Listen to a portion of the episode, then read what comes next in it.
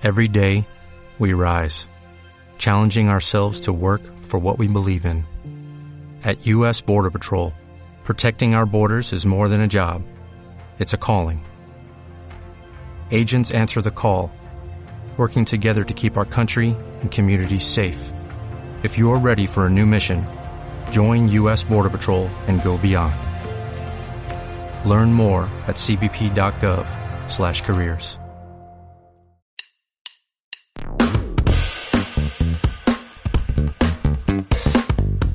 En este regreso a clases tanto presenciales como híbridas, tenemos que considerar la ciberseguridad en las escuelas como un concepto básico. Con el conocimiento de este tema, podemos evitar grandes dolores de cabeza, donde en la actualidad los cibercriminales cada día son más ingeniosos porque cuentan con mejores herramientas. En este podcast queremos ayudarte a identificar algunas vulnerabilidades.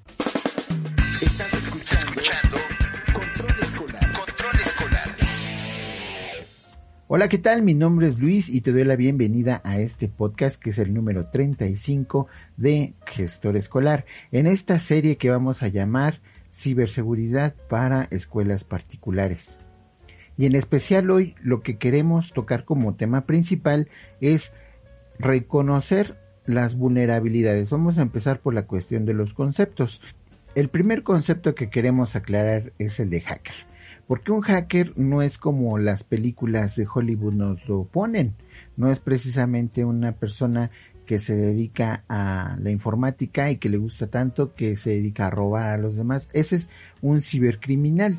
Un cibercriminal sí es una persona que le gusta la informática, que es una entusiasta de este tema y que lo utiliza para acceder a sistemas o a bancos o a cualquier tipo de negociación e institución Ah, para robar y obtener beneficio propio, ese es un cibercriminal. Es de hecho de los que nos tenemos que cuidar, porque los hackers no necesariamente están buscando eh, las vulnerabilidades para aprovecharse de ellas, sino para cuidarse de ellas. Por ejemplo, hay, hackers, habemos, me incluyo, eh, porque también me gustaría poder encontrar vulnerabilidades y, y así hacérselas saber a ustedes para evitarlas. Y de hecho lo hacemos, porque en algunos de los podcasts que les decimos, oye, no utilices este sistema porque falla de esto, estamos haciendo esa labor de investigación para divulgarlo y cuidarnos entre todos. Entonces, el primer concepto que queremos aclarar es un hacker no es un cibercriminal, ¿de acuerdo? Bueno, ahora ya eh, entendiendo esto, vamos a considerar que hay varios métodos para eh, un cibercriminal llegar hasta donde quiera llegar. Normalmente el cibercriminal siempre va a buscar un beneficio monetario, siempre va a tratar de encontrar eh, diferentes caminos para poder llegar hasta el dinero y esos diferentes caminos pues tienen que ver con la información la información de negocios, la información eh, de, pues hasta de personas.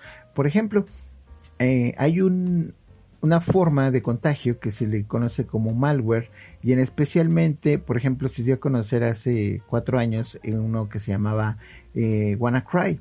Este malware WannaCry se metía en la computadora y eh, después de cierto tiempo explotaba la vulnerabilidad y lo que hacía era que inutilizaba la computadora de tal manera que el usuario no podía acceder a sus archivos, no podía acceder al sistema, no podía acceder a los respaldos, a nada, sino apagaba una extorsión eh, vía Bitcoin. Eh, este tipo de ataques seguramente los has escuchado en las noticias que en varios países y en varios negocios haya resultado pues negativo porque deja a los equipos infectados de tal manera que nadie los puede volver a utilizar a menos de que pague el, el secuestro de la información. Ahora, también se ha comprobado que el pagar eh, estos, estas cantidades no, no es garantía de que el cibercriminal eh, libera la información. Sí ha pasado y sí ha habido casos donde sí se ha liberado, pero ha habido la mayoría donde ni siquiera vuelven a saber nada del criminal y lo peor es que la información del negocio, de la institución se llega a perder. Entonces, este es un ataque porque llega a través de un archivo y ese archivo normalmente un usuario de la institución lo descargó sin saberlo ¿Cómo llegó? Bueno, pues a través de un correo, a través de un WhatsApp, a través de mensajería, este, porque hay gente que, hay negocios que tienen el WhatsApp de la, de, personal, de las personas, en la computadora del negocio. Y justo esas son eh, las vulnerabilidades que tenemos que empezar a buscar en las escuelas. Bueno, les voy a platicar el caso de lo que viene siendo la ingeniería social y por qué las personas son lo más vulnerable de las empresas. Resulta que eh, un, grupo de hackers en Europa sabían que dentro de una empresa donde querían acceder eh, existía una señora, porque la conocían de manera indirecta, una señora ya grande, a la cual le gustaban mucho las tarjetas de gatos y las tarjetas, sobre todo esas tarjetas animadas que podían enviar a otras personas, pero eran de gatitos, ¿no? Y esas tarjetas se podían enviar, este, se acuerdan, hace mucho tiempo había ese furor, ¿no? De enviar tarjetas por internet. Bueno, pues resulta que hicieron una página de gatos, de tarjetas GIF, para que contenían mensajes de gatos y fotografías. Se dedicaron a fabricar esta página y mandaron eh, correo de anuncios para eh, estas señoras de, alguna manera dirigidos en la que en algún momento la señora después de tantos correos que le llegaron eh, le dio clic y eh, mandó una tarjeta. Entonces al momento de enviarla ella ya no sabía que estaba enviando un virus en el cual estaba dándoles apertura a estos muchachos para poder acceder a la red de esta empresa Después de tiempo se enteraron em, los eh, que se dedicaban a la ciberseguridad de esta empresa porque encontraron precisamente que la fuente había sido la tarjeta enviada por la secretaria este, Bonachona, ¿verdad? Lo hizo de buena fe, ella no sabía que, que un programa que venía siendo eh, pues una página web podía enviar eh, virus a otro correo. Y este correo cuando lo abrieron, pues les permitió la entrada a claves, contraseñas, servidores, que después pues aprovecharon los cibercriminales para desfalcar a la empresa que estamos platicando. Y así como este tema, también hay casos en los que eh, gente se hace pasar por gente de limpieza y simplemente cuando está disque limpiando conecta una USB en un en cualquier computadora. Y con esto simplemente a la hora de conectarlo, roba claves, roba contraseñas, roba links, eh, archivos temporales, pero en cuestión de microsegundos, ¿eh? Eso funciona súper rápido.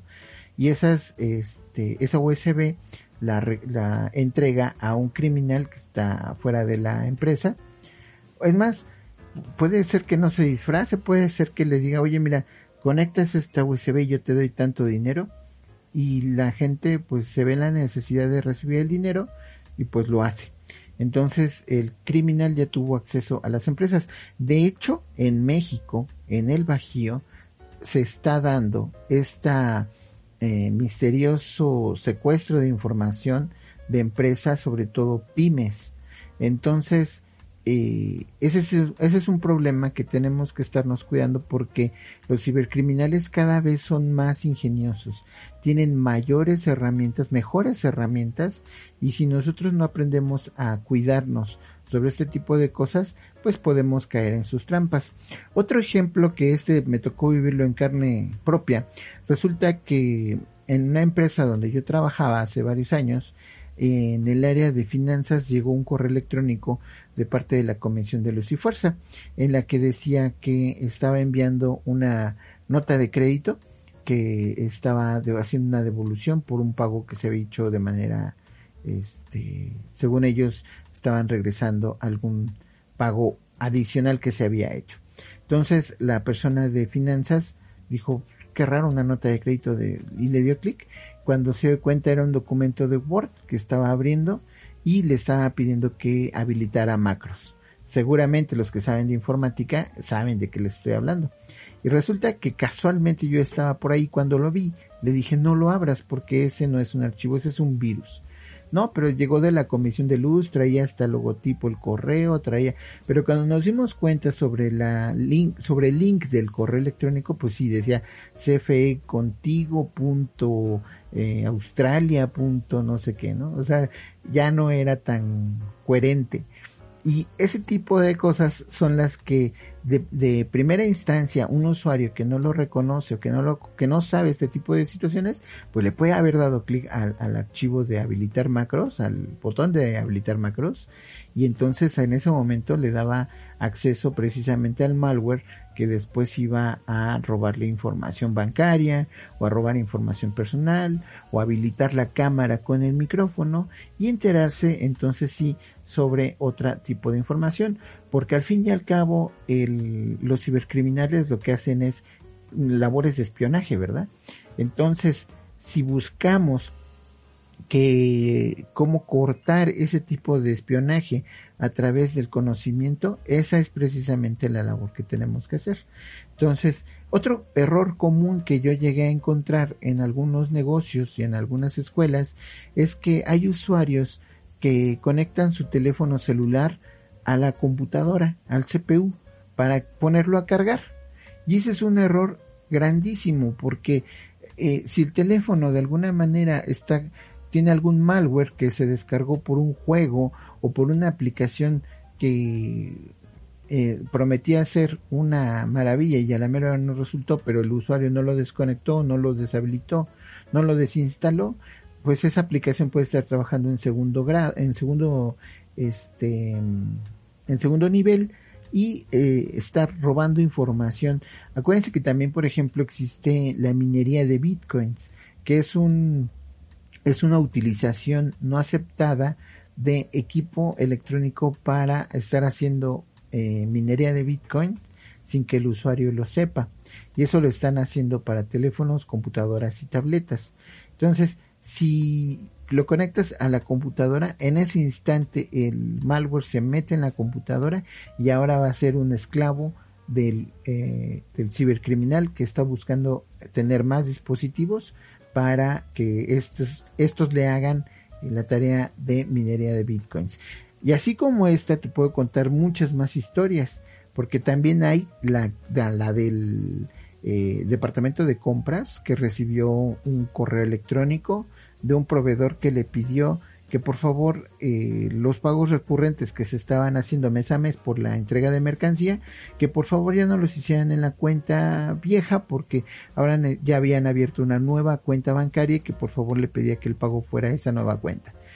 Después de tiempo se dieron cuenta que había sido hackeado el correo de compras, que no era de real el correo del proveedor, que era un hackeo, y entonces habían pagado al hacker y no le, perdón, al hacker, al hacker no, al cibercriminal le habían pagado en lugar de haberle pagado al proveedor. Y así como este, hay muchas más vulnerabilidades. Tenemos que abrir nuestro panorama y saber que existen. Estas cosas que les platico son reales y las vamos a estar tomando en cuenta para nuestro próximo podcast en los cuales vamos a empezar a dividir los tipos de ataques y cómo protegernos. Vamos a hacer también eh, en, nuestro blog una división especial para la ciberseguridad en la que tú vas a poder eh, llevar un control, un checklist de todas las eh, vulnerabilidades que puedas tener y cómo saber protegerte ante todas ellas.